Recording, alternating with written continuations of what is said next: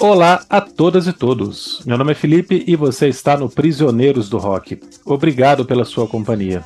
Hoje, eu e meu camarada Christian estamos recebendo pela primeira vez nosso amigo William Faria, que comanda o ótimo podcast Rock na Mesa. O Rock na Mesa, assim como Prisioneiros, está na Aurelo. Então acompanhe os dois podcasts por lá porque você vai estar colaborando com a gente sem gastar nada. Baixe o aplicativo da Aurelo ou as, escute os episódios no orelo.cc. Valeu? E você já sabe, o assunto é o álbum Beggar's Banquet do Rolling Stones, que está completando 55 anos no dia 6 de dezembro.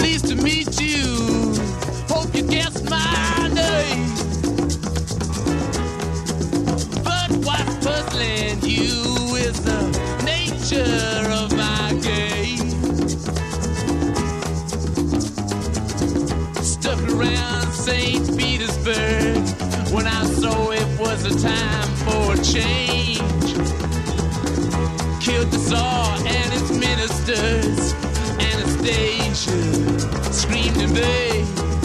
Esse pequeno grande álbum dos Rolling Stones, pequeno não porque são apenas 10 faixas, mas porque ele é bem menos pomposo, mais despretensioso do que os trabalhos anteriores da banda, discos que flertaram muito com o psicodelismo, e aqui a gente vê os Rolling Stones voltando para os alicerces do rock, é, tocando muito blues, muito country, gospel, folk, e fazendo um disco, então, bem back to the basics. Eu queria começar nosso papo perguntando para o nosso convidado exatamente isso: como é que ele vê esse disco dentro da discografia dos Rolling Stones, nesse momento aqui, em 1968? Como é que ele vê esse disco que é tão rock básico mesmo assim, menos pretensioso, menos pomposo do que os anteriores. Bom dia, boa tarde, boa noite, William. Seja bem-vindo, obrigado por aceitar o nosso convite. Obrigado, Felipe, Christian, ouvintes aí do Prisioneiros do Rock. Satisfação enorme, um prazer estar aqui com vocês. Muito, muito contente por estar aqui, por esse convite, obrigado. Prazer estar aqui. E sobre o álbum, sobre o Beggar's Banquet, eu acho que esse álbum aí, aquela altura do campeonato ali, eu acho que ele é um disco em que a banda se encontrava assim no momento, de certa forma, ele, a, banda precisava se provar. Né? Ela estava vindo ali de uma fase psicodélica que não foi bem aceito por todo mundo, né? Na, na, dividiu opiniões, né? Imagino. E então ali foi decisivo porque eu acho que o, a banda ali ela voltou pro básico, que é o rhythm and blues lá que eles, eles começaram no começo da carreira deles mas também viviam um, um, ponto assim muito crítico em relação ao Brian Jones, que já estava entregando os pontos, né? Então, participou ali do álbum com alguma outra coisa, né? Tem momentos bem marcantes ali que a gente vai citar no faixa faixa mais adiante, né? Mas eu acho que é um álbum assim que, que ele voltou, resgatou a sonoridade básica da banda, tá? e faz parte ali de uma fase dos Stones que só tem obras-primas, né? As quatro obras-primas daquela época ali, que a gente está falando aí do Let It Bleed, Stick Fingers, Exile Main Street, né? Então, eu acho que é isso. Acho que é um, é um Stones assim querendo ressurgir. É um Stones querendo reconquistar o, teu lugar, o seu lugar, assim, né? Bom dia, boa tarde, boa noite a, a você, meu querido amigo William. Seja muito bem-vindo, né? Que seja a primeira aí de muitas colaborações. É, e eu vou concordar com, com vocês um pouquinho e talvez eu discorde um pouquinho aqui também. Sim, os Stones estavam numa fase complicada, né? Sem dúvida, havia aí a, a saída dessa fase psicodélica, né? Na qual eles poderiam ter ficado, talvez fosse uma coisa meio, meio perigosa para eles, né? Que realmente o, o, os discos são irregulares, né? Tem muita coisa boa, né? Tem muita coisa bonita lá no, no, no Flowers e no, e no Satanic Majesties, né? Acho X a Rainbow uma música maravilhosa, assim. Gosto muito de algumas coisas. Mas realmente o, é, eles estavam levando de lavada ali de algumas outras bandas também que, que flertavam com a, com a psicodelia, com aquele proto aquele proto-prog ali, talvez a gente possa chamar, né? E a banda vivia o problema gravíssimo, né, da, da drogadição do nosso querido finado Brian Jones. Brian Jones, que é o cara que inaugura o famoso Clube dos 27, né? É o primeiro artista ali da época que morre com 27 anos e depois, logo, logo seguiram é, Jimi Hendrix, Janis Joplin, Jim Morrison e outros aí que compõem esse clube, né, mítico dos 27. E é uma coisa, uma conta que eu fiz aqui, senhores, quando o disco é lançado, o Brian Jones é, tem cerca de 200 dias de vida ainda. Vejam só. Ele ainda vai participar ali de forma errática do Rock and Roll Circus, né, o especial para televisão. Ele ainda vai tocar um pouquinho também, né, no, no Let It Bleed ali, mas já, acho que já a participação do Mick Taylor, né? Então, um cara que tinha fundado a banda, que era amigo dos caras, mas que tinha entrado numa, numa espiral descendente terrível, né? As histórias, quem, quem quiser dar uma lida depois né, nas biografias, os livros, é a situação dele, inclusive com violência contra namoradas e perda da namorada por Kate Richards, enfim, a coisa estava muito feia, né? E era um cara muito criativo, né? O William Phillippe, um multi-instrumentista, um cara que tocava muita coisa, que adicionava ali elementos, né, no som da banda. Por isso até a banda teve que chamar alguns convidados muito legais para esse disco, a gente vai falar sobre isso depois, né? É, e eu acho que é um disco que tem sim um, esse back to basics, concordo perfeitamente. Tem músicas que parecem, inclusive, mais antigas, né? Que, o, que os próprios Stones, né? Uns blues aí que, que conversam assim com, com inspirações da banda, mas eu acho que de uma certa forma eles começam a projetar alguma coisa para frente também, né?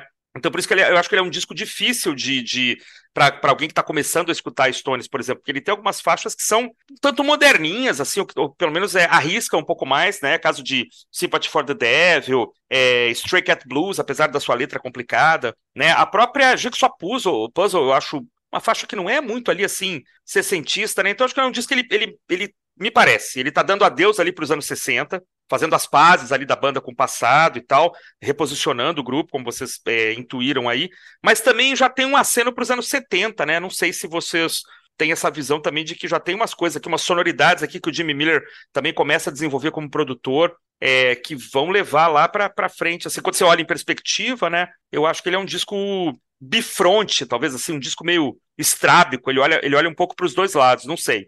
Eu jamais apresentaria esse disco. Falei isso outro dia aqui, vou falar de novo. Ah, eu quero começar a escutar Stones. Nunca eu colocaria o Beggars Banquet, porque a pessoa poderia ficar um pouco confusa. O ouvinte é, neófito, né, aquele que está começando ali a escutar, talvez ficasse um pouco confuso.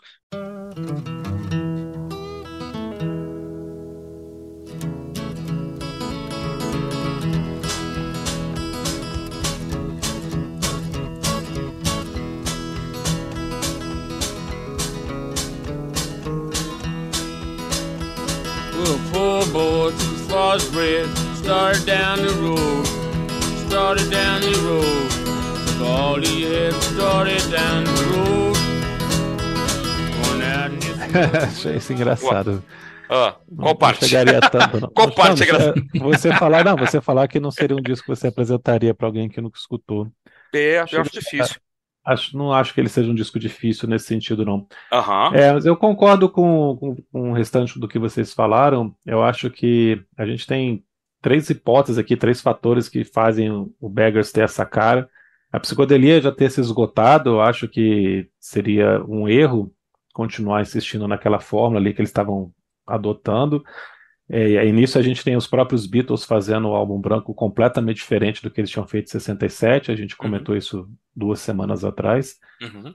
E de certa forma tem o fato do que o do Dear Satanic Majestic Request não ter sido um sucesso, né, principalmente de crítica, apesar de ter ficado duas belas músicas aí para a história, mas de forma geral ele foi mal recebido, vendeu menos e a, a crítica falou mal.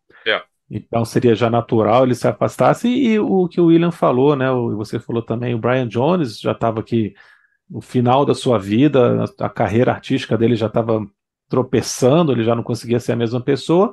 E é. o Brian Jones era um grande responsável por essa sonoridade diferente que a banda assume a, a, partir do Aftermath, né? O uso de instrumentos diferentes, sonoridades orientais ou instrumentos com sonoridades Exóticos, medievais, né? né? coisas exóticas de modo geral, coisas que fogem do rock de modo geral, né? Uhum. Mas eu queria chamar a atenção para um detalhe, né? Uma banda que estava aqui no seu sexto disco em inglês, né? É isso? É, sétimo, sétimo disco em inglês. Isso. Estava aqui no seu sétimo disco em inglês e estão se reinventando depois de já ter mudado a sonoridade ao longo do, dos, dos primeiros anos da carreira e, cara, o Mick Jagger e o Keith Richards tinham 25 anos, cara. Eles eram muito novos. Muito moleque, né? Pra jogar esse peso em cima dessa banda, né? Que, que já tinha que se reinventar, que já tinha que mudar completamente, que já estava enfrentando um problema com o integrante que era um membro fundador ali. Isso. Estava óbvio que as coisas não iam acabar bem, né? E é muito interessante, então, eles estarem fazendo esse, esse trabalho todo aqui de se reinventar, de buscar uma sonoridade que eles tinham lá no comecinho, mas também já não ser mais a mesma coisa, como você falou, né? Eu concordo que a gente tem algumas faixas aqui que não são um blues básico, né, um rock básico, né, mas acho que de forma geral a, o som é despojado, né, você tem uma audição aqui de um disco que, que, soa meio acústico o tempo inteiro, assim, não soa tão elétrico, tão é. pesado. Uhum. Né? Então, nesse sentido que, que ele fica mais back to basics também, né? Entendi. De não, não ser tão rebuscado na produção, né? Eles estarem sempre buscando soluções mais simples, ainda que muito criativas, para essas faixas todas aqui. Então, sobre a questão ali de apresentar esse álbum para uma pessoa, vamos pegar assim uma pessoa que daqui a pouco, ah, não conheço Stones, quero conhecer, quero começar para algum lugar. É, eu, eu concordo que talvez não seja o melhor disco para isso, tá? Eu, eu diria até que o Exile Main Street é um pouco mais voltado para isso, se for nesse caso, tá? Mas, por exemplo, uh, mas igual tem duas canções dessa fase que uhum. são bem porta de entrada para uma pessoa gostar. Uma delas, a Sympathy for the Devil, que acaba sendo aí a, uma das mais conhecidas do álbum, né? Várias bandas já fizeram cover, já o próprio Guns N' Roses já fez cover, muita gente acabou tendo acesso a essa música por causa deles também. Então é uma música assim um apelo mais chamativo para uma pessoa ouvir a primeira vez e gostar. E outra que eu acho que. Sabe que quando eu comecei a ouvir esse álbum bastante, eu falei, cara, por que, que essa música não entrou no álbum? Que é a própria Jumping Jack Flash, que foi ah, proveniente foi das sessões, né? Que ela foi lançada como um, um, um, compacto antes, alguma coisa assim, né? Uhum. Um, um, single. E aí eu falei, pô, essa música podia estar no álbum. Mas depois que você conhece, eu penso assim, cara, talvez a Jumping Jack Flash no álbum ficaria um pouquinho destoada, sabe? que ela, é, ela é um pouco mais, mais, mais roqueira, assim, ela é um pouco mais, mais pesada. Mas se a Jumping Jack Flash serve de porta de entrada, talvez dali ele pegar. Ah, muita gente procura Jumping Jack Flash e acaba por, por tabela ali já chegando no Beggars, entendeu? É, é verdade. E tem Street Fighter Man também, né? Que tem essa, essa, essa coisa também do, Isso. do riff muito forte, né? Eu acho que elas são muito co-irmãs, assim, né? São muito irmanadas, né? É, William, a dúvida aqui, uma pergunta que a gente faz de vez em quando também. Quando é que você escutou o Beggars é, você, é, a primeira vez, assim, com, com que idade?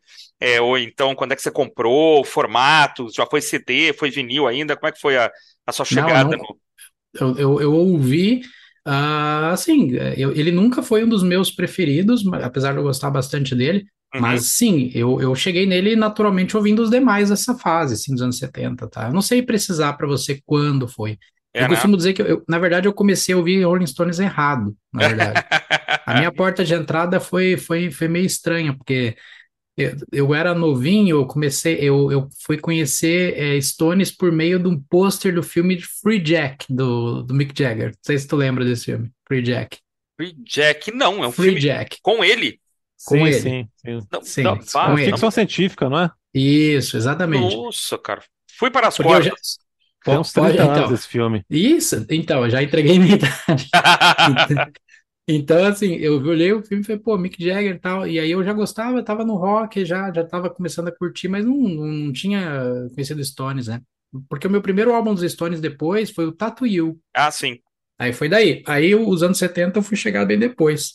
Faz alguns anos, tá? Eu vou dizer que não faz muito também, não. É, é que eu, eu sempre passei minha vida inteira ouvindo hard rock, heavy metal, né? Essas coisas, o Stones acabou vindo um pouquinho depois, mas Legal. não, não muito tarde, né? Tá? Consegui reparar esse erro com, brevidade. Tu tem essa memória, Felipe? Eu tenho, cara, eu tenho essa memória tão, tão tranquila, porque assim, rapidinho, quando eu comecei a comprar CD, é, acho que ali por 93, talvez 94, minha mãe comprou o aparelho. É, quando saiu aquela coleção da, da Deca, né? Os discos da década de 60, eu peguei, fui lá na 2001, Felipe, ali na, na W3 Sul ainda, né? Não existe mais uma loja, uma dessas lojas que não existe mais, né? Assim como todas. E aí eu comprei, cara, uns cinco ou seis, assim. É, Então foi aí eu, eu lembro de ouvir, de gostar muito, assim. Eu, eu di- disse durante muito tempo, acho que eu mantenho hoje, que os dois discos preferidos meus da década de 60 são Between the Buttons e o Beggar's Banquet.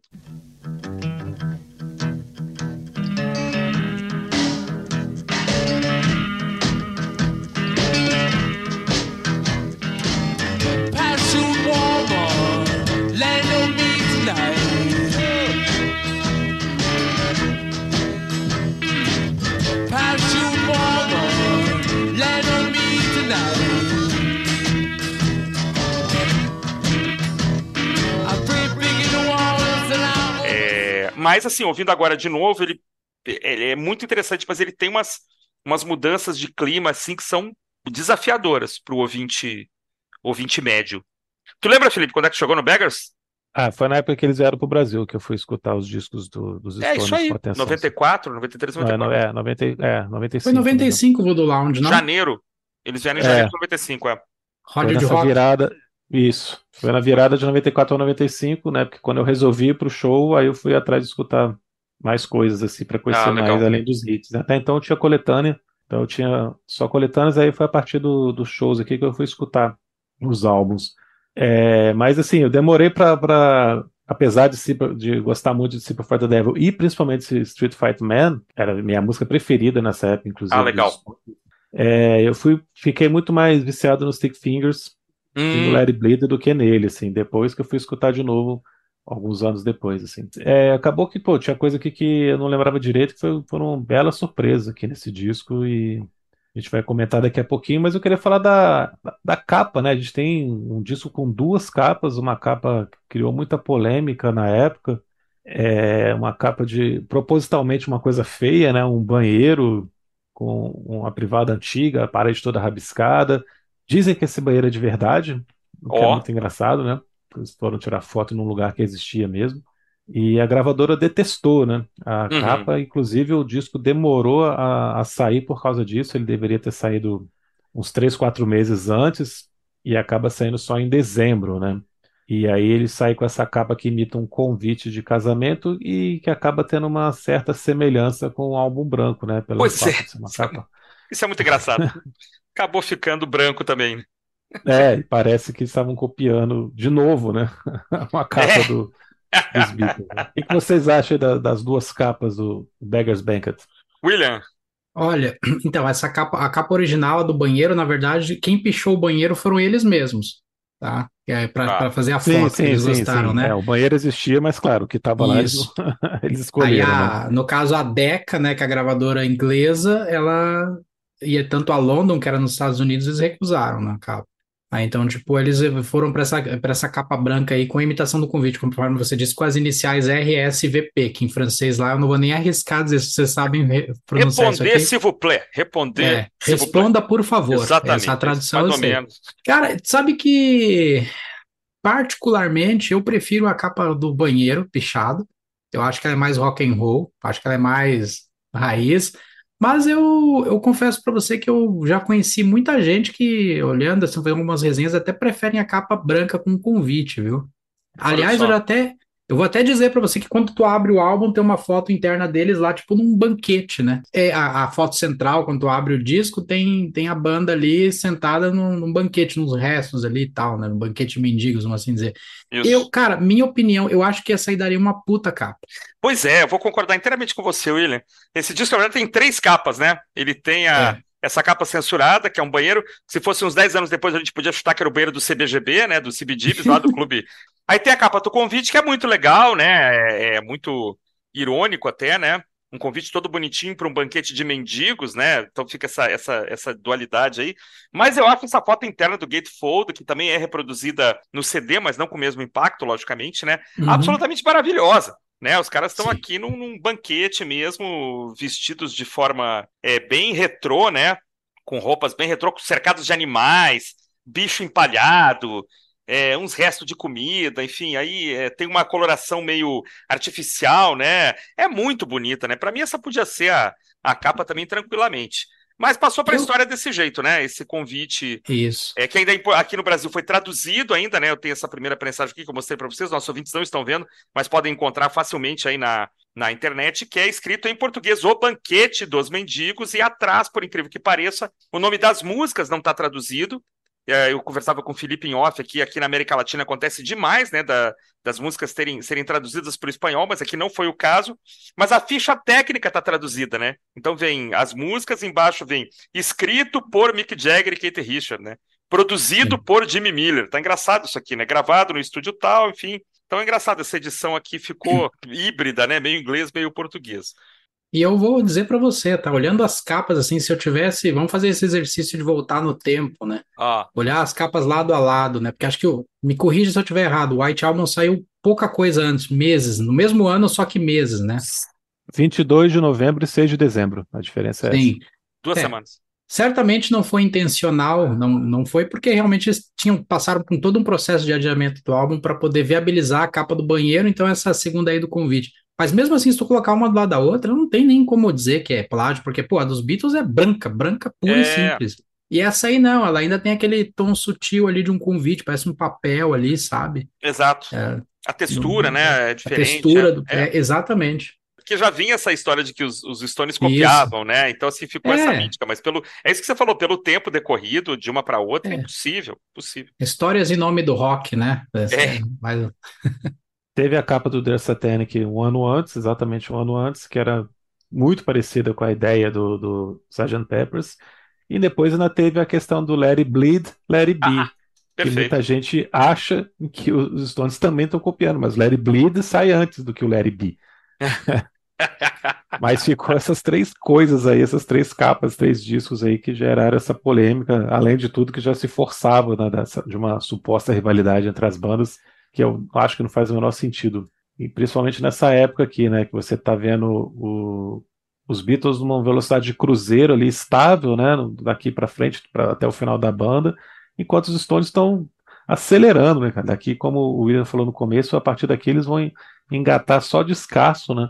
Uhum. Uma sequência de álbuns que são os melhores da carreira deles, na minha opinião, até o Exile.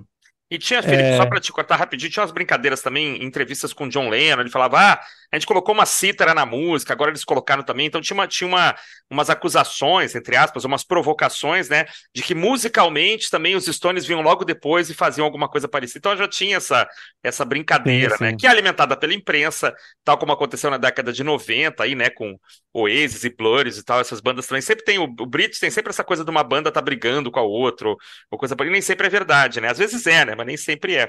E os Sim. fãs adoram, né? Adoram, claro. Isso aí vem, vem de revista pra caramba, né? Mas sobre a capa, cara, a capa do banheiro é muito feia, mas é muito rock and roll, né? É muito é. legal nesse sentido. Né? Poderia ser uma capa de uma banda punk ali, e os Stones quiseram se colocar nessa postura mesmo de rebelde subversivo, então nesse sentido ela é muito legal. E eu gosto da capa do convite pela ironia, né, de ser o, o convite para o Banquete dos Mendigos, num disco que tem várias canções aqui com temáticas, é, digamos assim, progressistas ou, ou tra trabalhistas, né, já que eles são uma, uma banda inglesa.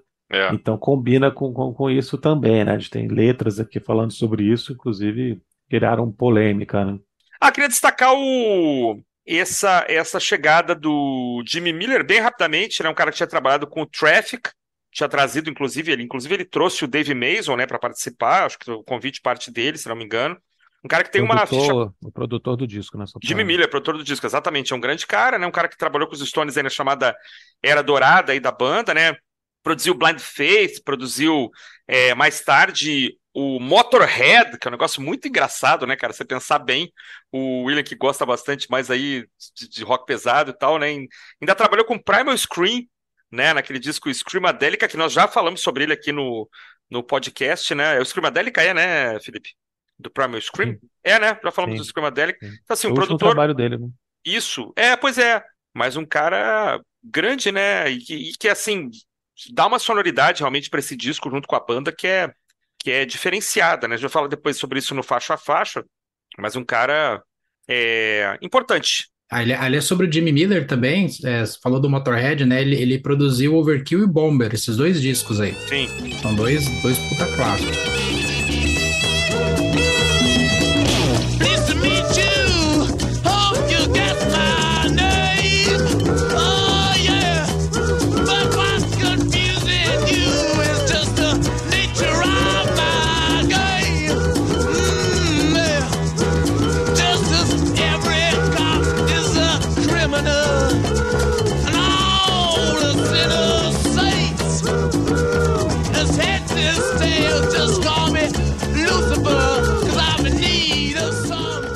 Passar faixa a faixa. Vamos começar com a, com a faixa de abertura aqui com William. William, Simple for the Devil. Então, essa faixa aí, ela foi originalmente inspirada no livro The Master and Margarita, de Mikhail Bulgakov. Então, o romance, ela fala sobre Satã visitando Moscou nos anos 30 para ver os efeitos da Revolução Russa. Satã transporta, transforma né, a polícia em tolos, os poetas em ignorantes e faz os ateus acreditarem em Deus. Então, santos são transformados em pecadores e Deus é o diabo. Então, aqui nessa faixa aqui, a gente tem a Marianne Faithfull e a Anita Pallenberg gravando os uhul dos backings, né? As letras, é, apesar do pessoal falar na época que era uma música satanista, aquela coisa toda, mas na verdade ela, ela nada mais é que são as atrocidades da história da humanidade do ponto de vista de Satanás, né? incluindo o julgamento e a morte de Jesus Cristo, as guerras, guerras religiosas europeias, violência da Revolução Russa, né, de 1917, até a morte do John Kennedy. Então, uma, uma curiosidade também é que essa música foi inspirada no samba, porque o Mick Jagger teve no Rio de Janeiro e Bahia em janeiro de 68. Ele acabou assistindo umas festas populares, eventos de Umbanda, e por curiosidade também, em dezembro desse mesmo ano, ele e o Kate Fisher voltaram, né, e escreveram Rock Talk Woman numa fazenda interior de São Paulo. Bom, Sympathy for the Devil é uma faixa muito, muito popular, eles tocam até hoje, estava dando uma olhada aqui depois, é, conforme, conforme eu estava falando ali, um set list do ano passado, ela tá lá no Encore. Eu adoro essa faixa, para mim ela começa o disco com classe. É, eu vou concordar com você, William. Eu sabia dessa vinda deles ao Brasil, numa entrevista com o Kate Richards, ele disse que ganhou uma, um violão, assim, de um, não sei se era um morador de rua, um cara que era artista popular, escrito God is Great, né? Ele ainda pergunta pro. Que é escrito Deus é grande, na verdade. Ele pergunta pro entrevistador, acho que é a revista Bis. Como é que é God is Great em português? Cara, Deus é grande isso? Tava escrito Deus é grande, acho que ainda tem esse violão e tal. Então eles realmente viram muita coisa aqui, muito, muito baticum, né? Muita, muita batucada. É, eu acho que não tem nada a ver com música brasileira, na verdade, né? É uma reinterpretação britânica do que seria um sambinha, né? Mas uhum. ela é impressionante, né, cara? Porque assim, ela vai num crescendo, né? A questão que você pontuou muito bem aí da, da inspiração, da, dos fatos históricos, não tem, logicamente, não tem o que acrescentar. A polêmica também que causou e causa até hoje, imagina, no, no Rock and Roll Circus, no meio da música, ele começa a desenhar um, acho que é um pentagrama, né, no, no peito e tal, uhum. para provocar mais ainda, né? Depois, quando teve a, o acidente lá no, no em Altamont, é, quando morreu um fã, né, em Altamont, no show de Altamont, ah, viu, aí os, os, radicais, né, religiosos, ah, foi, foi invocar aí as forças do mal, acabou acontecendo isso, logicamente, uma, só uma triste coincidência, né, mas enfim, é uma música impactante demais pela letra, pela coragem, né, de, pô, ele, ele, o eu lírico é o Satanás comemorando, né? É isso aí, eu, eu estava lá naquele momento, né, uhum. da, da Blitzkrieg, no momento da, da, da pequena Anastasia lá, quando ela morre e tal. Quer dizer, ele tá provocando, assim, vestindo a camisa mesmo da banda mais malvada do mundo, né? Da banda mais perigosa do mundo e tal. Eu acho isso muito legal, muito corajoso. Imagino que tenha sido é, proibida, talvez, em alguns lugares, enfim, mas é um, é um tema grande, né? Uma música grande, muito bem gravada, enfim. Sou fã dela também até hoje. Acho uma música impactante demais, uma abertura de disco para tirar o tampo da cabeça, né? O que, que você acha, Felipe? É, é uma abertura de disco de tirar o chapéu mesmo, né, cara? É a música mais conhecida do álbum, uma das mais conhecidas da banda, uma das melhores músicas da história do rock, cara. Pela ousadia, pela é. criatividade do que eles estão fazendo aqui. É, realmente não é samba, mas eles conseguiram fazer com que essa percussão soasse como uma coisa para um ouvinte inglês, então, em 68, muito exótica e que uhum. combina demais com esse clima, né? Você com essa letra aqui começa essa, essa percussão, é uma coisa que dá um, um, um climão assustador aqui, né? Até uma coisa meio preconceituosa dos caras, assim, com, parece muito uma coisa caribenha também, né? Então já, já, já liga com o voodoo e tal. Voodoo, Sempre tive essa imagem assim na cabeça. E com certeza a ignorância das pessoas em relação a isso contribui para que ela fique mais assustadora em relação a essa letra, né? Essas congas aqui, essa percussão do cara que eu não sei falar o nome aqui, o Rock Dizilzurni. É. Não é ideia difícil. quem é ser o cara do rock aqui, mas é ele que tá tocando congas. e curiosidade que foi a, a Anitta Palenberg que começou a fazer esses uh ali no, durante os, o, a gravação, os ensaios, ou as primeiras gravações, eles adoraram e incorporaram, né? E mandaram ficar fazendo lá junto com a Marianne Faithfull. Virou a marca registrada também, né? Você consegue escutar só esses back e você sabe que música é, é com 30 segundos, né? É uma coisa muito marcante também. E, pô, letra fantástica, interpretação fantástica do Mick Jagger aqui cantando bem pra caramba. Né, uma... Aliás, esse disco aqui, para mim, é um disco que o, o Jagger brilha do começo ao fim, cara. É impressionante. A gente vai falar aqui nas faixas. É o disco dele, cara. Ele tá fantástico aqui em, em todos os momentos. E uma letra super criativa. E pô, como isso criou problema, como isso foi uma coisa que assustou um mundo bem mais conservador ali, principalmente no Reino Unido, Estados Unidos E foi isso que o William falou, né? Quando, quando na verdade ele estava descrevendo coisas que o próprio ser humano faz, mas com essa ironia de colocar Lúcifer no meio da história. Sim. Que, putz, é muito legal, né? Eu, pô, lembro de escutar essa música adolescente assim e ficar, cara, que coisa sensacional, né? Você se diverte muito mais justamente pela, pela subversiva, né? Faixa maravilhosa, faixa maravilhosa, abre muitíssimo bem esse disco. É uma faixa até, de certa forma, muito maior do que o disco, né? Porque eu, eu acho que o restante do clima do álbum que vai para outras direções, mas isso em nenhum momento é um problema, né? Ô, Felipe, posso é... só pontuar um negocinho antes de você é, pular?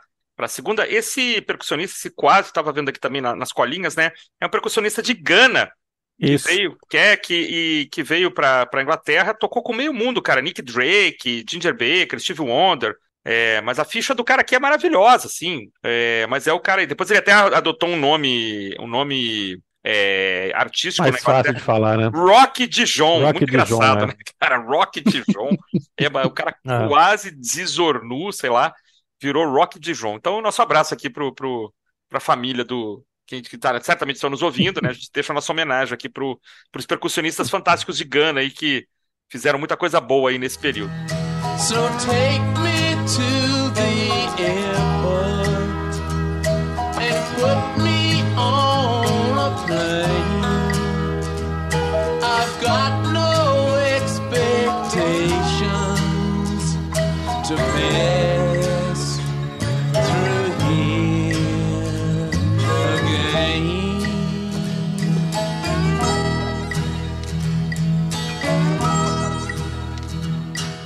E aí nós passamos para a segunda faixa, a lindíssima balada No Expectations. Cara, que música fantástica, que clima que eles conseguem criar aqui, né? O slide aqui do Brian Jones, o tempo inteiro, uma interpretação do Mick Jagger também com um desalento na voz, uma resignação. Eu acho que o tempo inteiro você está tendo um Jagger aqui, que é uma letra de alguém que está reconhecendo que a relação amorosa foi para o buraco, mas ele coloca aqui de um jeito que parece que não, realmente acabou, ele não está fazendo um drama aqui, ele não está falando isso, não, eu sei que não tem mais chance, mas me leva no aeroporto, não, ele está falando isso porque ele não vai mais voltar lá, eles realmente não vão mais se encontrar, fim da linha, e acho que ele consegue colocar isso muito bem na voz, dessa desilusão completa, Cara, eu acho essa música aqui uma das baladas mais bonitas da carreira dos Stones. De novo, uma outra faixa aqui que eu acho que se destaca demais na discografia, mas é pouquíssimo conhecida, né? Uma faixa que não ficou para a história aí, infelizmente, mas linda demais, cara. E eu acho que, para mim, a participação do Brad Jones aqui mais marcante nesse slide aqui, porque a faixa é a interpretação do, do Jagger e esse violão dele aqui, essa guitarra dele com o slide. É violão, né? É acústica, na verdade. Eu acho que é, é, também acho que é. O fascinante da música da, é que cada um lê uma letra, lê a letra e depois pode fazer uma interpretação, né? Me parece uma homenagem ao Robert Johnson, de alguma forma. Ah, que legal. A música, ela, cara, bem melancólica, bonita, me agrada bastante o, o violão da, da canção. Como você mesmo mencionou ali, Felipe, o Brian Jones manda muito bem no slide. Ela tem um piano e órgãos bem agradáveis durante toda a canção estão ali bem de forma sutil, só para preencher o som, sabe? Não para se sobrepor a ele. E a, a no, Expect, no, no Expectations é um, é um bom exemplo de como o Mick Jagger consegue cantar tão bem esse tipo de canção, né? Lento, uma uhum. melodia bem cativante da voz dele. Cara, muito bonita mesmo, assim. Excelente segunda canção pro álbum.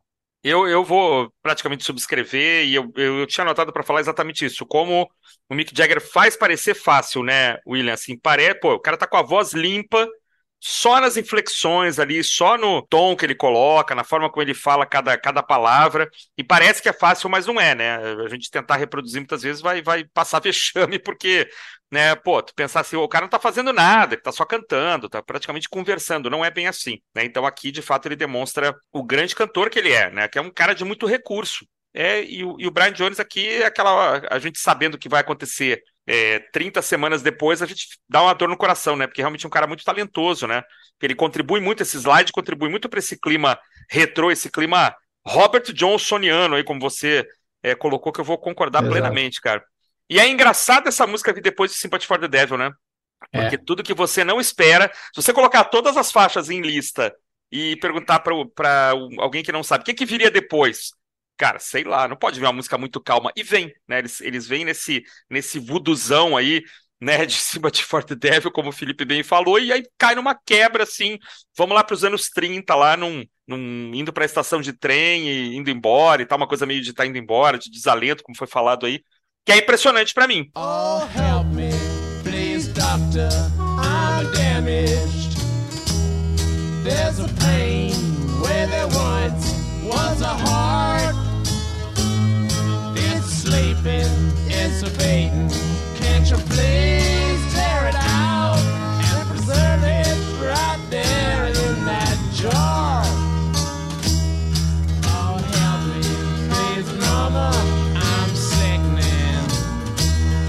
Tão impressionante quanto a terceira faixa ser Dear Doctor, né, cara? Que é também uma viagem ao passado, né? Pô, podia ser um countryzinho aí, anos 40, anos 50. Se fosse um homem e uma mulher cantando, então, você cravava década de 40 tranquilo, né? E aqui a gente tem também uma bela canção. Não tem canção ruim aqui, né, cara? Esse disco não tem música ruim. Eu não. acho assim.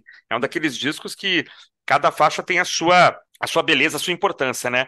Eu acho muito legal. Acho que aqui também Mick Jagger e Kate Richards estão mais do que é, sacramentando ali a parceria, não só a parceria na composição, mas como a voz dos dois combina, né? O Keita é um excelente vocalista de apoio. Você fala, mas o cara não tem voz, a voz do cara parece uma, uma lixa que acabou de lixar um, um pacote de cigarro, sei lá, mas, mas é isso aí, combina, né, cara? Essa coisa meio, meio maldosa, meio, meio sacana que o Keita Richards tem na voz.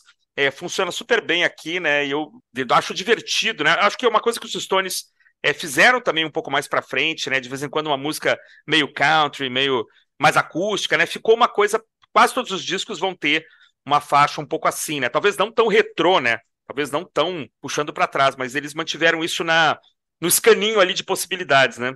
Ah, é engraçadíssimo, cara. Essa não é? música é? é? muito legal, muito engraçada, surpreendente.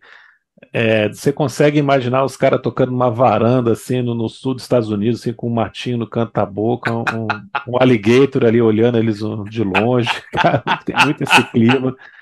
É, a letra é um, um, noivo reclamando, né, que está passando mal na véspera do casamento e fala, falando isso para um médico. E no final da, da música ele descobre que na verdade a, a noiva foi embora, fugiu para outro lugar com o primo dele. Então no final ah, da música aí. ele fala para o médico: não, agora está tudo bem, pega meu coração e bota aqui de volta que tá tudo bem, ele vai ficar bem. Então a, a letra é muito irônica, muito sarcástica, muito sacana também, né? Esse uhum. jeito todo que ele tá cantando, ele fala mal da, da mulher, porque que ele não quer casar porque ela é feia, né? tem as pernas arqueadas. E o instrumental também é muito legal, né? A gente tem esse piano do Nick Hopkins aqui, que é aquele piano tech piano, né? Esqueci como é que ele, ele é em português, né? Que tem esse som muito característico. Brian Jones aqui na, na gaita de boca. Cara, uma faixa muito legal, muito divertida, muito inusitada também, cara. Você vem nessa sequência aqui, você não acredita que você está escutando o Jagger cantando desse jeito, o, o, disco passar a ter esse clima depois da, das anteriores, né? E você vai ficando cada vez mais envolvido aqui com o álbum por causa disso. É um belo blues country é, a letra mesmo, né? É, é divertida a letra, né? Porque o cara foi abandonado pela noiva no dia do casamento, mas ele tá aliviado por isso, de certa forma, né? Ele, ele como você mesmo disse aí, Felipe, ele não gostava dela mesmo, né? Ficou feliz, né? De certa forma. Uh, então, assim, ele, então, ele tem, essa letra tem esse tom divertido, né? Uh, e, e, você pode notar também que o Mick Jagger ele tá tentando cantar com sotaque norte-americano nessa canção, intencionalmente, sim, né? Sim. E para quem curte um som de gaita, putz, certamente vai se deliciar com essa canção aqui. Backing vocals, gaita, violão, todos muito bem colocados em perfeita harmonia em Dear Doctor, cara. Divertidíssima, muito legal. Canção para cima. Esse disco ele, ele não tem uh, obrigação, assim, ele, não, ele não quer te fazer ficar assim numa vibe permanente, né? Ele começa ali experimentar um pouco ali em Sympathy for the Devil, depois ele vem, desce lá, a reguinha, vai lá para uma baladinha, depois aí ele vai para um pouquinho, uma coisa mais descontraída, né?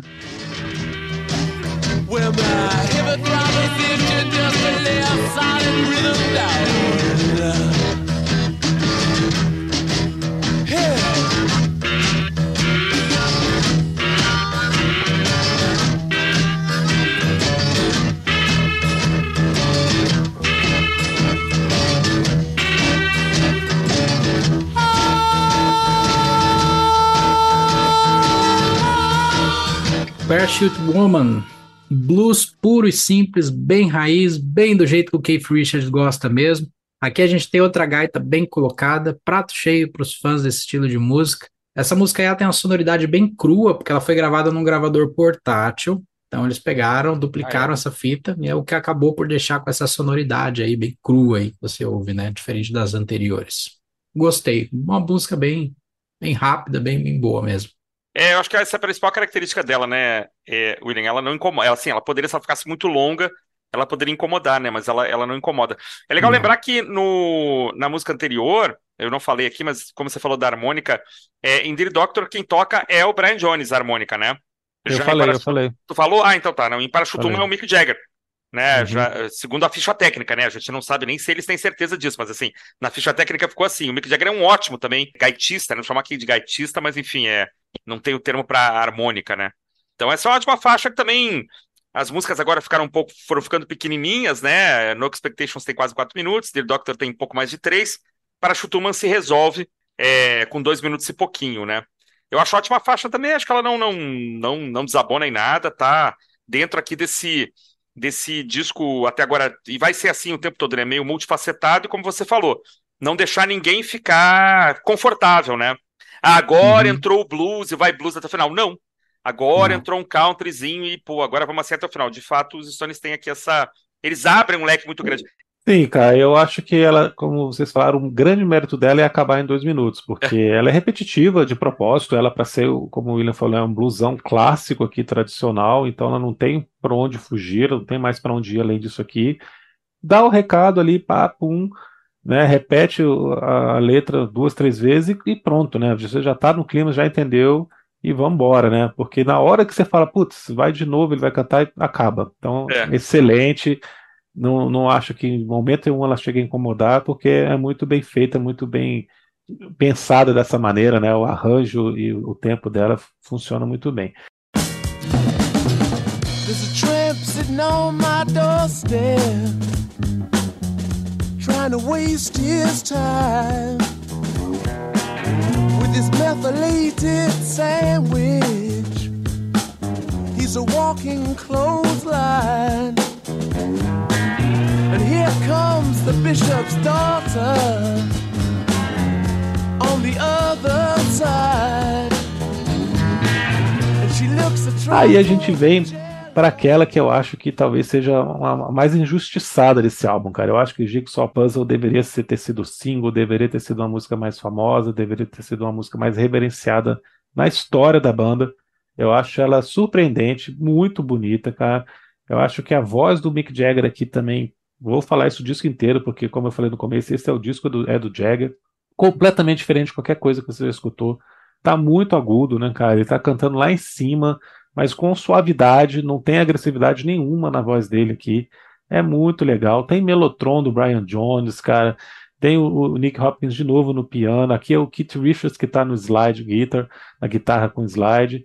Cara, que faixa bonita, cara. E são seis minutos que você não sente passar.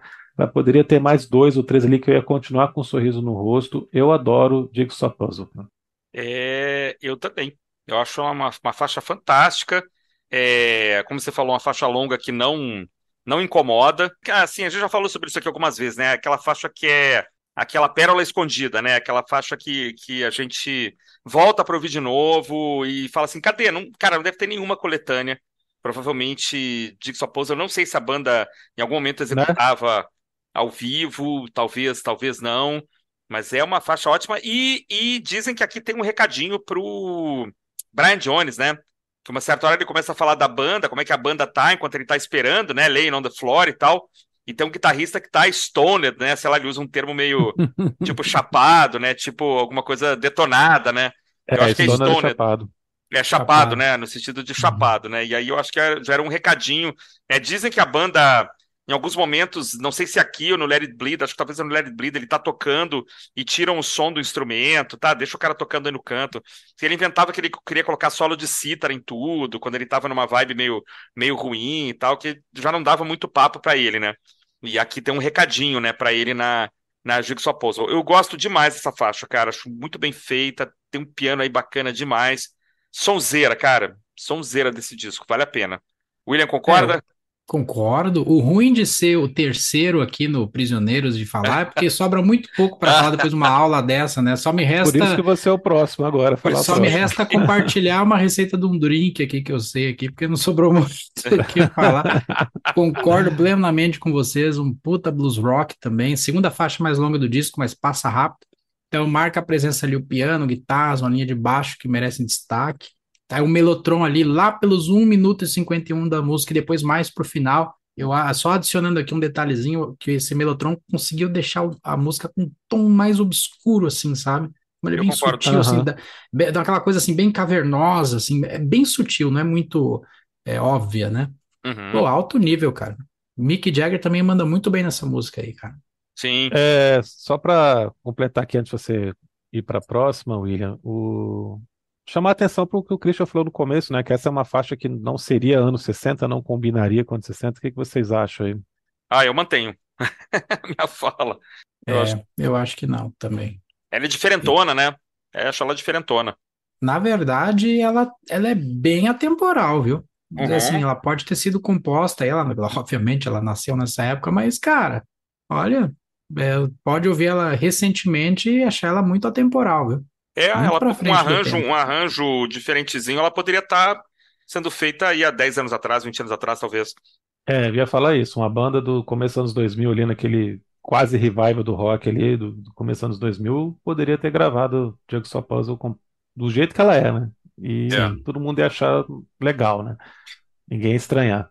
E só, e só antes do, do, do William seguir, a gente já pode dar o destaque aqui também que a cozinha está funcionando maravilhosamente bem, né, cara? O Charlie Watts está descendo a lenha na bateria em algumas Sim. viradas, né? Um Charlie Watts até menos discreto do que o normal, né? E muitas é. vezes o baixo do Bill Wyman é, aparece, né? É mais proeminente, né? Embora o Keith Richards esteja esmerilhando violões e guitarras, né? Mas tem músicas em que, a, em que a cozinha trabalha muito, e acho que esse é o momento legal de falar, porque Jigsaw Puzzle é uma música que tem viradas endiabradas aí do nosso saudoso Charlie Watts, né? E é uma cozinha que sempre foi maravilhosa, né, caras? A gente lamenta muito. Eu lamentei muito quando o Bill Wyman saiu nos anos 90 e o falecimento de Charlie Watts, a gente já falou aqui algumas vezes, é uma, é uma tragédia, assim, né, pro, pro, pro som da banda, mas ficou aí, né? Então, para quem gosta de prestar atenção na cozinha, é, esses dois estão destruindo aqui nessa, nessa faixa e nesse disco em geral, né, William? Sim, exatamente.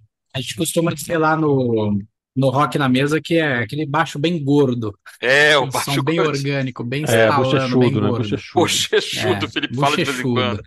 É. Prossiga, meu caro, vire o lado então, vire o lado Vamos lá. Vamos pro, pro lado B.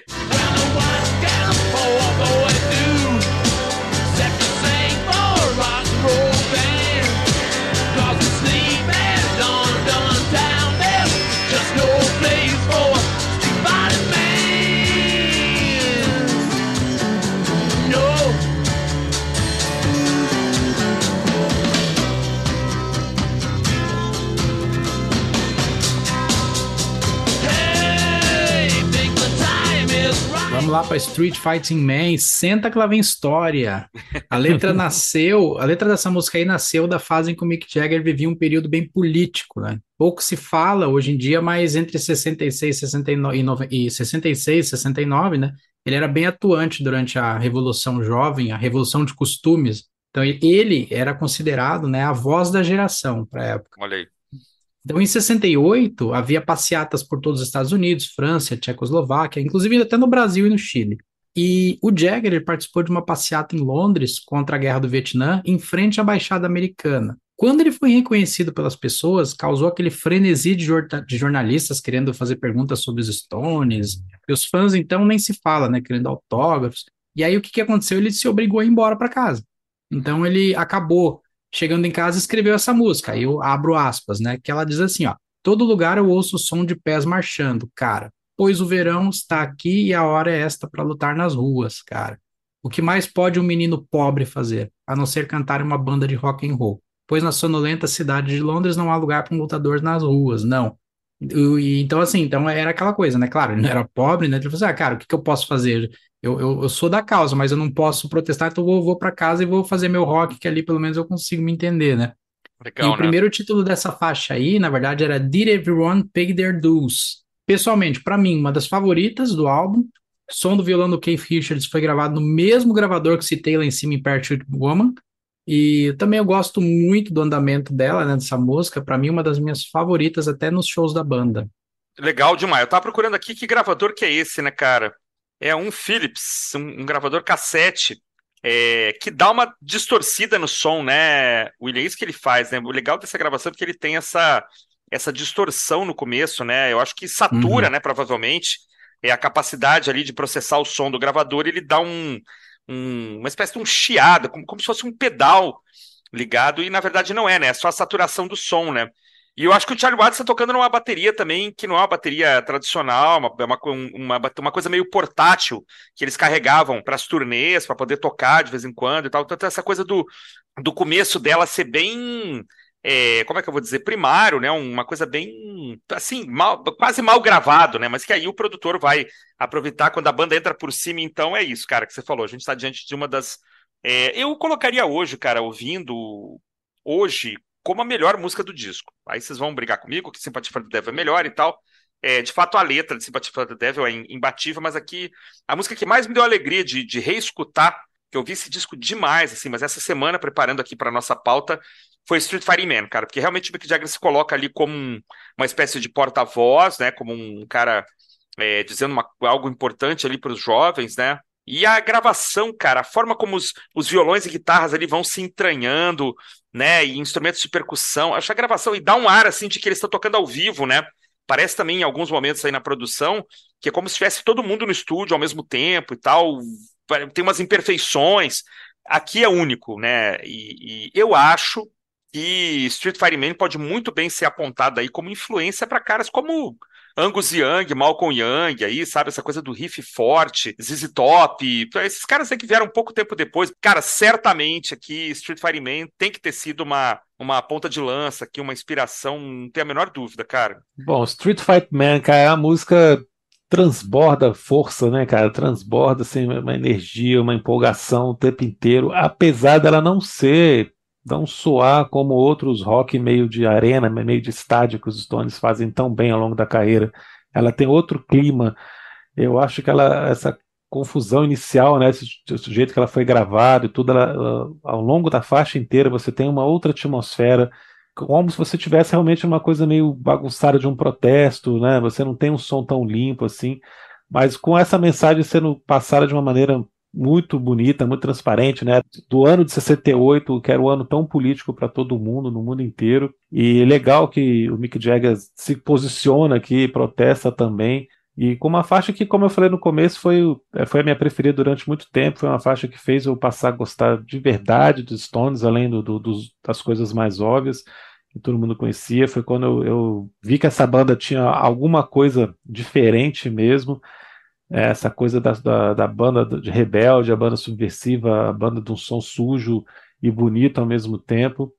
Eu acho que Street Fighter Man consegue condensar tudo isso e com um arranjo que surpreende, né? Você tem o Brian Jones tocando cítara, tocando um instrumento de corda também chamado tambura, e você tem o Dave Manson participando aqui tocando uma espécie de clarineta indiana, ah. chamada Chennai né, você escuta, então você tem esse clima diferentão no meio dessa música por causa desse, desse arranjo também com esses instrumentos, né, que dá um, um, tom oriental que era tão, tão presente, né, nas bandas de rock inglesa dessa época.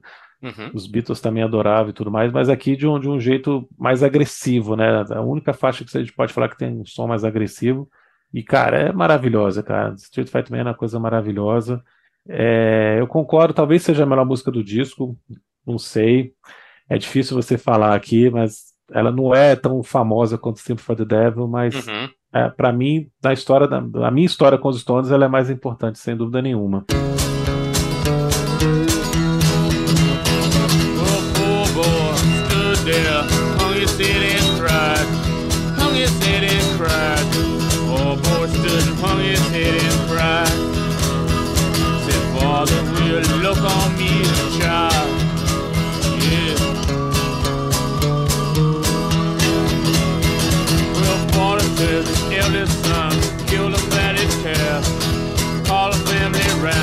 E daí a gente passa para Prodigal Song, é, outro blusão aqui clássico, que é um cover né, do Robert Wilkins. e que inicialmente dizem que foi por engano, saiu creditado a Jagger Richards né, nas primeiras versões, e aí o, o espólio, né, os herdeiros reclamaram e isso foi corrigido, depois passou a ser creditado corretamente como uma música dele, uma música antiga, né, que inclusive tinha outro nome, tinha uma outra letra, tem uma história dessa também que, que ele gravou mais de uma vez, Novamente aqui um blusão clássico muito legal, muito bem feito aqui também, que cumpre o seu papel. A Prodigal Son também é muito bacaninha, né, cara? Uma delícia também de, de faixa, né? É, também curtinha, também joga lá para trás, né, cara? Joga de novo, a banda vai lá no, nas raízes, né? E ela é bem, de novo, o Mick Jagger com, com parece fazer fácil, né? Parece, faz parecer fácil. Ele faz parecer fácil uma coisa que é complicada, né? Abusa um pouco dos graves aí. Mostra que é um tremendo cantor de blues, cara, sem precisar querer parecer que é não, vou tentar fazer aqui como se eu fosse é, negro, né? Eu tivesse uma voz, me arrebentar aqui. O cara tá cantando até hoje, com 80 anos de idade. Por quê? Porque ele sempre soube posicionar a voz dele corretamente, cara. Desculpa falar isso aqui, assim, você vê um, um John Bon Jovi sofrendo, né? Por quê? Porque ele teve problemas de posicionamento de voz. Eu não quero fazer coach aqui de voz, não é, não é minha praia, mas assim, a diferença entre você saber posicionar, usar o que você tem em seu favor, né? E não querer criar um personagem ou criar alguma coisa que você não é né? Então, isso nisso o Mick Jagger é mestre, cara. Cantar com a voz dele. E ele entrega né, um, um blues aí de, de, muita qualidade. Eu gosto muito de, de Prodigal Son e também acho que ela é como Parachute Woman, ela tem a mesma função. Né, uma faixa, uma faixa pequena que se resolve logo e, e lembra a gente de onde essa banda veio. É, então, blues, né, esse cover aí puro e simples também, é o Keith Richards entrega um baita trabalho nessa canção aí também. É. Como você mesmo citou, o Mick Jagger, ele canta esse cover com uma puta propriedade, ele pegou para ele essa música, ele uhum. cantou como se fosse dele, né? E se você, ouvinte, aí, gosta de violão, vai se sentir plenamente satisfeito com o som de violão nessa canção aqui. Aliás, em todo o disco, diga-se de passagem, né? Uhum. Tem um som de uma gaita bem sutil ao longo da canção, que não tenta nem quer competir a atenção, né? E no caso da gaita nesse som aqui, pode se aplicar também aquela máxima, menos é mais, né? Bem hum. ali, sutil, no ponto, né? just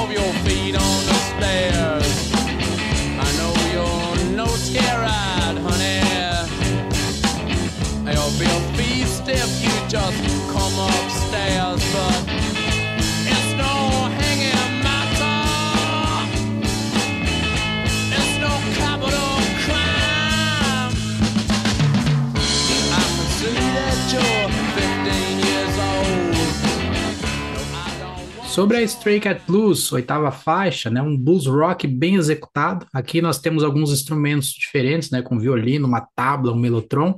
E essa música aí foi uma das banidas das rádios, pois a polêmica letra trata de sexo com menores, né? Do caso aqui, a letra fala de uma garota de 15 anos, né? Então, conselho aqui, né? Descarte a letra e apegue-se somente na música, que é muito boa, né? A banda tá pegando fogo aqui essa altura do disco. Passo para vocês aí. Cara, eu adoro isso, sempre adorei Stray Cat Blues. A primeira vez que eu escutei, evidentemente, eu não, não escutei a letra, porque eu nunca escuto a letra quando eu ouço a primeira vez, não, não, não me prende atenção, né? É uma, é uma, uma faixa com um, um groove, assim, uma levada absolutamente maravilhosa. Os caras vão ter feito no futuro outra letra usando a mesma, a mesma levada, mas infelizmente, cara, a letra ela tem que ser banida mesmo, a banda não pode tocar, é, é uma coisa da época, né? Lógico é, anterior a qualquer tipo de controle a respeito disso, né? Inclusive, até onde eu sei, ele está falando de uma grupo, né? Uma grupo seria uma daquelas meninas que seguiam as bandas e realmente tinham uma, uma vida sexual já ativa, apesar da pouca idade. Isso no filme Quase Famosos aparece Sim. muito bem, né? No filme Almost Famous. Mas, cara, nós estamos em 2023 e não dá Sim. sexo a garota de 15 anos, seja ela o que for, né, a, a, a, mais liberada do mundo. Se ela, se ela tá assim com 15 anos, é porque alguma coisa tá errada, já se errou muito aí para trás, né? Mas infelizmente, Exato. cara, porque musicalmente eu absolutamente adoro. Quando eu escutei a primeira vez, junto com Street Fighter Man, junto com Sympathy for the Devil, era uma das minhas músicas preferidas, e eu acho que tem uma versão ao vivo. Eu não sei se é no disco extra que acompanha a, a versão de, de aniversário do Exile, ou, ou eu não me lembro agora. Eu tenho, eu tenho uma versão ao vivo dela o disco extra que acompanha o Some Girls. Eles tocaram durante um tempo ainda, né? É, eu não me lembro agora onde é que essa música tá. Uma versão ao vivo maravilhosa. E aqui, cara, Mick Jagger está provando que sim, quando ele precisava gritar, ele gritava, precisava usar um drive, ele usava, só que com sabedoria, né? Com, com, com inteligência. Mas é, eu acho assim, lamentável a temática da música, porque é uma baita música, mas infelizmente não, ela, ela está cancelada, né? Infelizmente. Exato. Felipe, meu amigo, o que fazer, né? É isso, né, cara? Ela realmente, a, musicalmente, ela é fantástica. É um, como você falou, muito grooveado, e eu queria chamar a atenção também para como ela, ela é cheia, cara. Tem um, um wall of sound aqui, hum. praticamente, né? Que tem muita coisa acontecendo o tempo inteiro, tudo muito bonito, tudo muito articulado. Ela vai te conduzindo também, te envolvendo cada vez mais por causa disso, desse ritmo dela, dessa coisa grooveada. Mas, cara, a letra é absurda, cara. A letra é absurda, é. assim. De, de, não tem como hoje em dia a gente escutar essa letra aqui e levar a sério, porque ela é, inclusive porque ela é muito bem feita, cara. Ela é muito sacana, ela é muito uhum. safada e muito boa nesse sentido. Né? E, e, só que ele tá falando de uma menina de 15 anos e mais. É, se eu não me engano, é no Get Her Yaya's Out, que é o disco de 70 ao vivo. Sim. Ele, ele, acho que é nesse disco que ele fala 13 anos no, no verso. Barbaridade. Fala, você tem 15, ele provoca e fala 13, né? Ah, o negócio já tá feio, vamos deixar pior ainda, né? Minha nossa. E canta 13 anos aqui o, o, verso que ele que tem inicialmente, né? Que ele fala, você. I consider you, you are 15, ele fala you are 13. Caramba!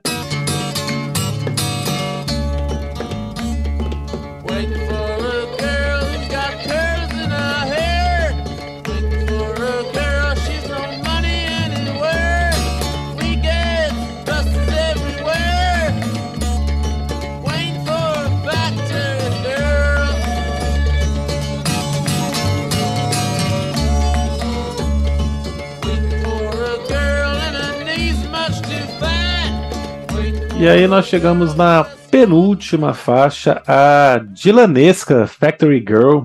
Aqui a gente tem novamente o Jagger cantando de, de um, com um sotaque diferente, uma, de uma maneira completamente diferente. Um, uma faixa bem simples musicalmente, aqui, bem, um arranjo bem mais acústico.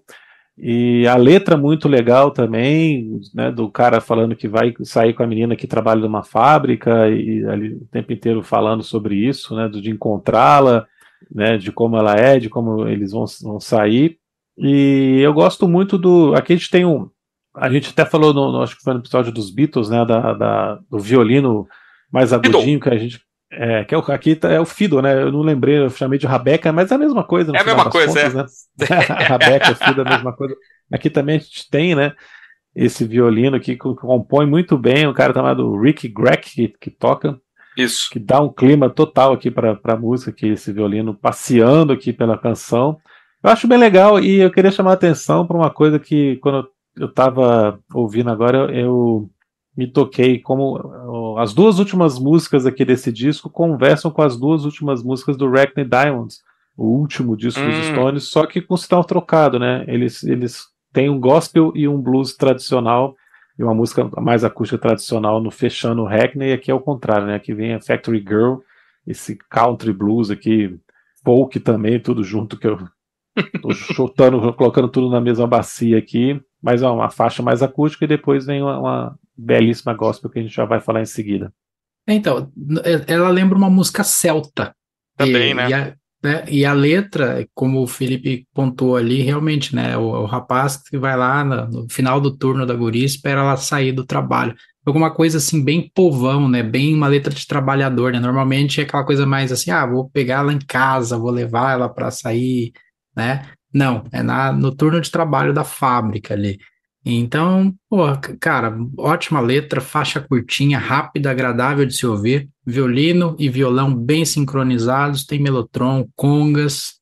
Cara, muito boa a música. Acho que é, leva o disco ali para um bom encerramento. É, eu gosto muito, como eu falei aqui no, no Flashpoint, né, no disco ao vivo, tem uma versão de Factory Girl, mas que nem se aproxima é, dessa versão aqui, porque não tem esses instrumentos exóticos, né? Tá aqui é engraçado que a gente tem uma, uma quase uma mistura do, dos Stones com o Traffic, né? Porque você tem o Ricky Gregg, que tocou no Traffic depois, tem o Dave Mason, que tocou no Traffic também, daqui por um curto espaço de tempo, né? Tem o Charlie Watts tocando tabla, segundo a, as informações aqui oficiais, né?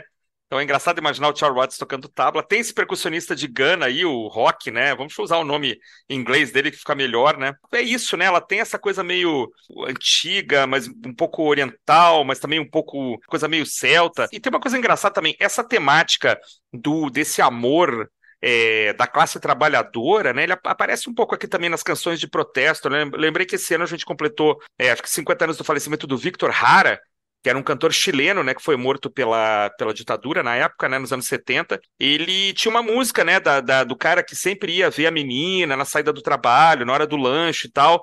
Mas ele é um cara que participa de, de protestos. Um belo dia ela vai encontrá-lo e ele não aparece mais, porque ele desapareceu e tal. Uma das músicas mais famosas do, do Victor Hara, é, que eu esqueci o nome agora, mas é uma, tem uma coisa também desse amor é, da classe trabalhadora, só que aí ele puxa para um lado é, sindicalista, de protesto e tal, de, e de sumiço, né? De, depois do que aconteceu com ele também, que acabou é, sendo assassinado, enfim. Mas é muito bacana, assim, acho uma faixa muito legal. Da, dessas pequenininhas, é, na verdade, para mim é a melhor. E o Felipe, para mim, assim, cravou aqui magistralmente a coisa de lembrar que o disco novo da banda tem esse final né, uma coisa meio, meio gospel lá com a, com a Lady Gaga cantando junto com eles, né? E uma faixinha também ali que tem essa coisinha bem bem antiquada, né? Retrô, bem, né? Bem retrô, né? E aí eu fiquei por último para falar de Salt of the Earth.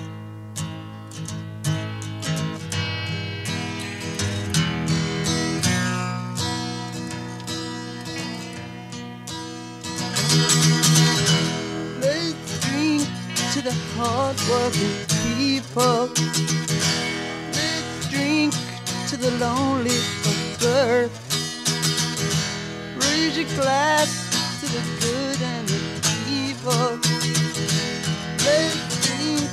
Eu acho maravilhosa, cara. Eu, eu, eu adoro quando bandas é, de rock flertam de forma é, correta, né, de forma respeitosa, de forma adequada, assim, com o gospel, né, coisas que o Chu já fez, né, muitas bandas já fizeram isso, né, de ter esse flerte com, com o coral, aqui tem um coral gospel de verdade no final, né, e eu gosto muito de Salt of the Earth, acho muito bacana o fato dela começar com Kate Richards cantando, depois entrar o Mick Jagger, né, não é tão comum eles dividirem o vocal na mesma canção, né, isso, eu acho que tinha acontecido no Between the Buttons com Something Happened to Me Yesterday, né? Que o Jagger canta um pedaço, depois o Richards canta outro. Acho muito bacana quando eles fazem isso e acho que fechar com uma música nesse clima, né? É um negócio maravilhoso, né, cara? Eu gosto muito de, de Salt of the Earth.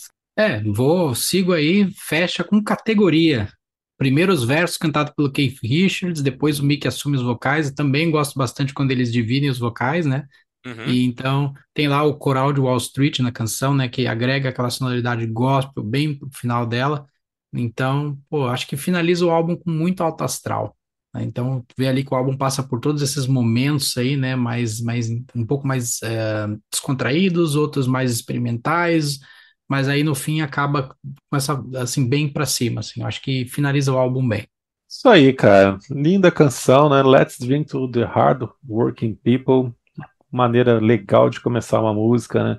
Que clima que vai sendo criado aqui, vai, ela vai te envolvendo, vai crescendo o coro gospel aqui dá uma coisa muito especial, uma letra muito politizada, muito bem feita, muito bem construída, não fica uma coisa panfletária demais, que é óbvio demais, porque ela é muito bonita.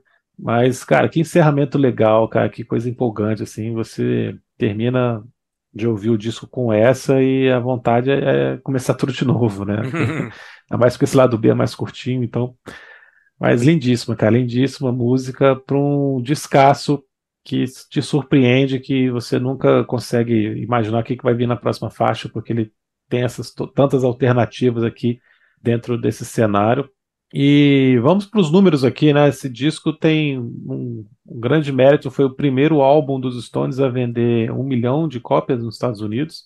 Uhum. Primeira platina da banda nos Estados Unidos, então é o pontapé inicial para o auge da banda. Como eu falei antes aqui, a partir de agora eles vão acelerar para se tornar cada vez maiores. É, chegou no terceiro lugar no Reino Unido, quinto lugar no, na Billboard americana, não é isso, Christian? Você tem números aí também? Cara, eu tenho aqui é, é, terceiro na Inglaterra, quinto nos Estados Unidos, é top, top 5 em vários lugares, né? Terceiro lugar no Canadá, terceiro lugar na Austrália, quarto lugar na Finlândia. Tem, tem números assim maravilhosos, né? Na Europa, nos Estados Unidos. Os singles também acabam indo bem, né? Então, assim, o disco é realmente se a banda queria é, se reposicionar, como o William falou bem no começo, né? Eles absolutamente conseguiram, né? Porque a, o, o, posicionamento é muito bom, a vendagem é muito boa, e a partir daí, como, como se costuma dizer, a banda entra na sua na sua era dourada, né, com, com discos cada vez mais fortes, cada vez mais aclamados, né, enfim, é demais. Ele tá nessas listas também, né, de de, do, do Robert Christgau, dos mil, mil e um discos que você tem que ouvir antes de morrer. Em 99, ele, ele foi colocado no Hall da Fama do, do Grammy. Enfim, ele é, tem uma lista aqui que chega a falar que ele é o. Aqui eu tô com a, a Acclaimed Music, é o 39 álbum mais aclamado da história. Aí não sei se a gente pode. É complicado. Eu queria ver essa lista depois, inclusive, né? Mas ele vem, veio, é, recentemente foi relançado, né, em edições comemorativas. Os nossos amigos que estão nos ouvindo conseguem comprá-lo em vinil, comprar no, em CD, conseguem escutar streamings aí da vida, né, tanto na versão original quanto na versão de 50 anos. É, poxa, todo mundo que gosta de rock, né, que nos acompanha aqui, que porventura não escutou, a gente recomenda largamente, né, William? Com certeza. Puro e simples, disco que eleva a régua da banda musicalmente ali um patamar ali que só deu continuidade nos álbuns seguintes, viu?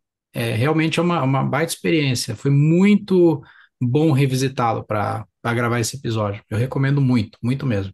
Maravilha, cara. William, queria que agora você falasse um pouquinho do, do Rock na Mesa aí, divulgasse o, o, seu podcast, onde é que as pessoas podem escutar, qual é o perfil do podcast, Instagram, tudo mais aí. Fica à vontade, cara.